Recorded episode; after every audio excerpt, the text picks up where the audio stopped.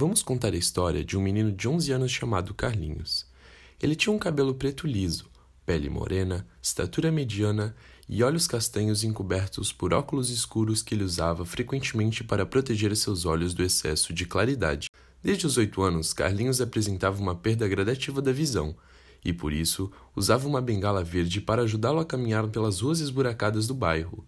A imagem que formava dos objetos, pessoas e paisagens era embaçada e não conseguia enxergar coisas que estivessem ao seu lado.